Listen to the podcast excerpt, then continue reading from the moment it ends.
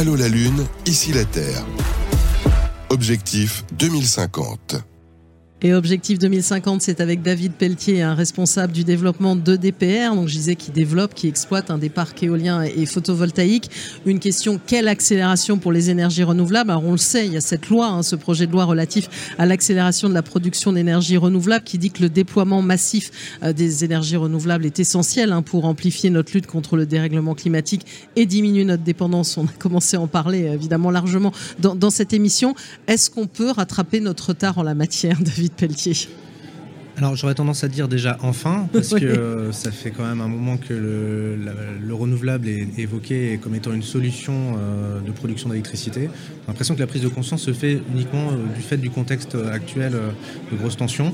c'est pas aussi parce qu'on a un nucléaire un petit peu défaillant, en tout cas des gros problèmes ça fait du contexte géopolitique et local. Évidemment, on a, on a, un gros sujet sur le nucléaire aujourd'hui la loi d'accélération, et nous l'accélération, elle est, euh, elle, est très importante parce que le renouvelable en tant que tel, c'est euh, les énergies qui seront le plus rapidement mobilisables dans les mois et les années qui viennent. Pour ça, euh, déjà la France, il faut le savoir, a été signataire de l'accord de Paris, donc on, s'est engagé à une neutralité carbone, comme vous dites, pour 2050, et à travers ça, on a décliné au niveau national un certain nombre de mesures, notamment la programmation pluriannuelle de l'énergie, qui nous amenait vers à minimum entre 33 et 34 gigawatts d'éolien pour 2028 et à peu près la même chose pour le, pour le solaire.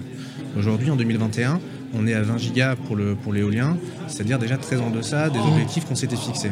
Malgré l'ambition qu'on avait affichée sur cette, cette loi de programmation, on est déjà en retard. Donc c'est normal qu'aujourd'hui on se rende compte qu'il va falloir faire quelque chose euh, malgré la volonté initiale. Euh, et si on suit le rythme, aujourd'hui on est aux alentours d'un giga à peu près de raccordement dans l'éolien. Donc on sera forcément très très loin de l'objectif initialement affiché. Euh, en parallèle de ça, donc l'État, pour pouvoir permettre de, développer le, renouvelable, a mis en place tout un système d'appel d'offres hein, qui permet de sécuriser par, par un tarif et un complément de rémunération euh, l'éolien et le solaire. Et on constate que sur les derniers, euh, notamment pour l'éolien, sur 900 MW qui était l'appel d'offres, euh, enfin le volume mm. maximum d'éolien qu'on pouvait souscrire, seulement 300 MW ont été, ont été validés avec le tarif. Donc on a une sous-souscription. Et cette sous-souscription, elle est liée à un, fait assez simple finalement, c'est que les projets ne sortent pas des tuyaux, des tuyaux de l'instruction. Il y a une vraie complexité, un vrai blocage euh, dans, la, dans, la, dans le traitement des dossiers. On a aujourd'hui à peu près 10 gigawatts mm. d'éolien qui sont bloqués en phase d'instruction. Et c'est là-dessus que. Bloqués parce qu'il y a des recours aussi, c'est ça Alors, il y a des recours évidemment. Et puis il y a la partie administrative qui est très lente. Voilà, il y a une vraie latence dans mm. l'instruction. Hein. Dans le code de l'environnement, mm. aujourd'hui, c'est 10 euh, mois sans les compléments pour pouvoir avoir une décision du préfet. On est largement au-delà de ça, on est autour de 18 à 24 mois parfois sur certaines, euh, certaines régions.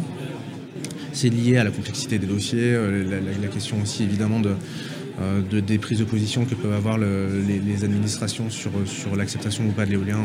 Oui, parce que ça, ça fait euh, un, ou deux ans que ça monte à nouveau en, puissance et qu'on voit une, euh, une vraie, enfin que c'est parfois compliqué auprès de certaines associations, certains citoyens, de faire accepter l'éolien. Hein. Ça a été un enjeu politique déjà hein, pendant les présidentielles, on en a énormément parlé. Oui, au moment du, face à face Emmanuel Macron, Marine Le Pen. C'est la première fois qu'on on a parlé de démanteler, démanteler toutes les éoliennes. Voilà, dans le grand euh, débat. C'était un grand moment de, stress pour nous. Hein, mais, euh, et de solitude. Et de, solitude. Bon, euh, a priori, c'est pas vers ça qu'on s'oriente, c'est mieux. en tout cas, le, gouvernement aujourd'hui a pris la mesure du fait qu'il y avait des, vraies mesures à prendre pour accélérer les ENR. Donc il y a un projet, de loi qui est en cours d'étude aujourd'hui par les, par, par les parlementaires. moi, je reviendrai plutôt sur la circulaire qui a été fournie au préfet il y a quelques, quelques jours, qui donne des instructions finalement très claires parce que l'identification de l'instruction est un, est un vrai enjeu. Et donc là, je pense qu'effectivement, si les préfets appliquent ce que le gouvernement leur demande de faire, on aura un déblocage de fait d'un certain nombre de, des, projets qui, seront, euh, qui sont dans les tuyaux aujourd'hui. Peut-être parce qu'on parle aussi beaucoup de planification, peut-être aussi de consulter plus en amont aussi finalement dans tous ces projets, ça peut être euh, important Voilà, mmh. après on peut se poser la question de la manière mmh. dont on fait des projets euh, mmh. d'énergie renouvelable, de la concertation qu'on met dedans, enfin c'est il faut qu'on passe du, sujet où l'électricité et l'énergie renouvelable étaient une énergie alternative, mm. euh, un petit peu subsidiaire par rapport à, par rapport à ce qu'on produisait en France, à une vraie partie du mix électrique et une, vraie solution, notamment actuellement. Alors pour deux raisons. La première, c'est qu'on maîtrise les coûts. Donc l'éolien et le, solaire, ce sont des, des, énergies qui sont très intensives en, investissement, mais qu'une fois que le, projet est installé, finalement les coûts de production sont assez faibles. Et ça, ça nous permet d'avoir des... C'est là qu'on dit qu'elle est compétitive, cette énergie. Elle est compétitive en tout cas, dans le monde, on le dit souvent, on le répète, on le voit souvent. Les, les, les, les prix au mégawattheure, les LCE, dont on, donc les, coûts de, de production euh, standardisés sont aux alentours de 55 et 65 euros du mégawattheure pour, euh, pour la France. En tout cas, mmh. c'est ce que dans les derniers appels d'offres, euh, la souscription moyenne, on, a reçu. Quand on compare avec les prix du marché aujourd'hui d'électricité, évidemment, on voit bien que c'est un facteur de, bah, de diminution du, du, prix moyen qu'on peut, qu'on peut constater. On peut constater. Et le, deuxième, le deuxième aspect, c'est qu'effectivement, en développant, en développant ces fameux 10 gigawatts de projets, etc., on, s'assure aussi une sécurité d'approvisionnement local d'électricité. Alors voilà, il y a toutes les questions qu'on peut se poser sur, euh, l'intermittence, sur les problématiques de, production quand il n'y a pas de vent, pas de soleil, etc. Le fait d'avoir un foisonnement de, cette électricité-là permettra, quoi qu'il en soit, d'avoir au moins un bandeau moyen de, production qui sera, qui sera euh, nécessaire et indispensable, je pense. Et alors, puisqu'on parle beaucoup aussi de, sécuriser, notamment dans le contexte actuel, par rapport au prix et à la volatilité des prix, euh, certains remettent en avant hein, les fameux PPA, euh, Power Purchase Agreement, qui sont finalement des contrats hein, de, gré à gré entre un producteur et une entreprise pour sécuriser sur, sur le long terme. Est-ce que selon vous, c'est le bon moment pour y aller? Même certains auraient dû peut-être anticiper, non?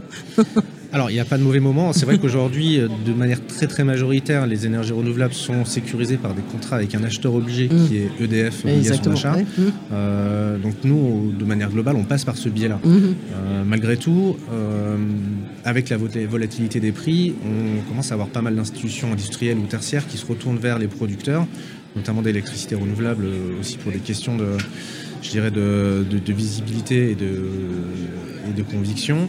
Euh, et donc ces fameux PPA nous, euh, nous permettent d'assurer de sécuriser euh, un certain volume de, production pendant les prochaines années. Donc nous, ça nous sécurise évidemment parce qu'on sait à qui on a affaire sur le long terme. Et pour les producteurs, bah, ils savent qu'ils auront effectivement un volume, d'électricité qui leur sera dédié et sans, aucune, enfin avec une sécurité beaucoup plus importante. Bon, on a bien compris que sur l'éolien, ce n'était pas toujours très simple, mais quelles sont vos perspectives là, de, développement en France hein, pour ADPR alors nous, on est euh, effectivement très actifs dans, l'éolien et dans le solaire. On, a à peu près entre 500 et 600 MW de, projets en cours de, développement et d'instruction. On est un acteur qui est relativement petit dans le, mm. en France. Par contre, de manière globale, euh, DPR, c'est un très gros acteur puisqu'on a 14 gigawatts de projets en cours de production. Euh, ça en fait entre le quatrième et le cinquième euh, leader mondial dans, dans, cette dans ce domaine-là. Donc on a une vraie conviction, euh, et EDP, qui est la maison mère finalement de DPR, mm. la branche renouvelable, a la conviction de, de devenir 100% producteur d'énergie renouvelable d'ici 2030. Donc on a vraiment changé notre manière d'approcher le, le, domaine de l'électricité vers du renouvelable à 100%. Et alors, puisqu'on a beaucoup parlé ici de sobriété énergétique, là on parle de développement et d'accélération des énergies renouvelables. Les deux sont, sont compatibles alors c'est vrai, qu'à priori ça pourrait sembler. On dit toujours la meilleure énergie, c'est celle qu'on consomme pas. Alors, évidemment, et je suis tout à fait d'accord avec ça, ça peut sembler antinomique. Malgré tout, si je reviens à cette histoire de neutralité carbone, il y a trois piliers dedans. Hein. Euh, la première, c'est effectivement la production d'électricité renouvelable. Donc là, on est en plein dedans et nous, on est acteur euh, de, ça. La sobriété énergétique, qui donc joue sur la demande, et euh, l'efficacité énergétique. Donc pour moi, il n'y a pas d'inconciliation, enfin je ne sais pas si c'est forcément, il n'y a pas, pas d'incompatibilité entre ces, deux phénomènes, puisque euh, finalement l'objectif, il est commun, il est vers une réduction euh, drastique de la fin de l'émission de, gaz à effet de serre. Voilà, et un objectif finalement 2050. Donc objectif 2050, on y revient. Merci beaucoup David Pelletier, responsable du développement de DPR. Allô la Lune, ici la Terre. Une émission à réécouter et télécharger sur le site de Carbone Zéro la radio et sur toutes les plateformes de streaming.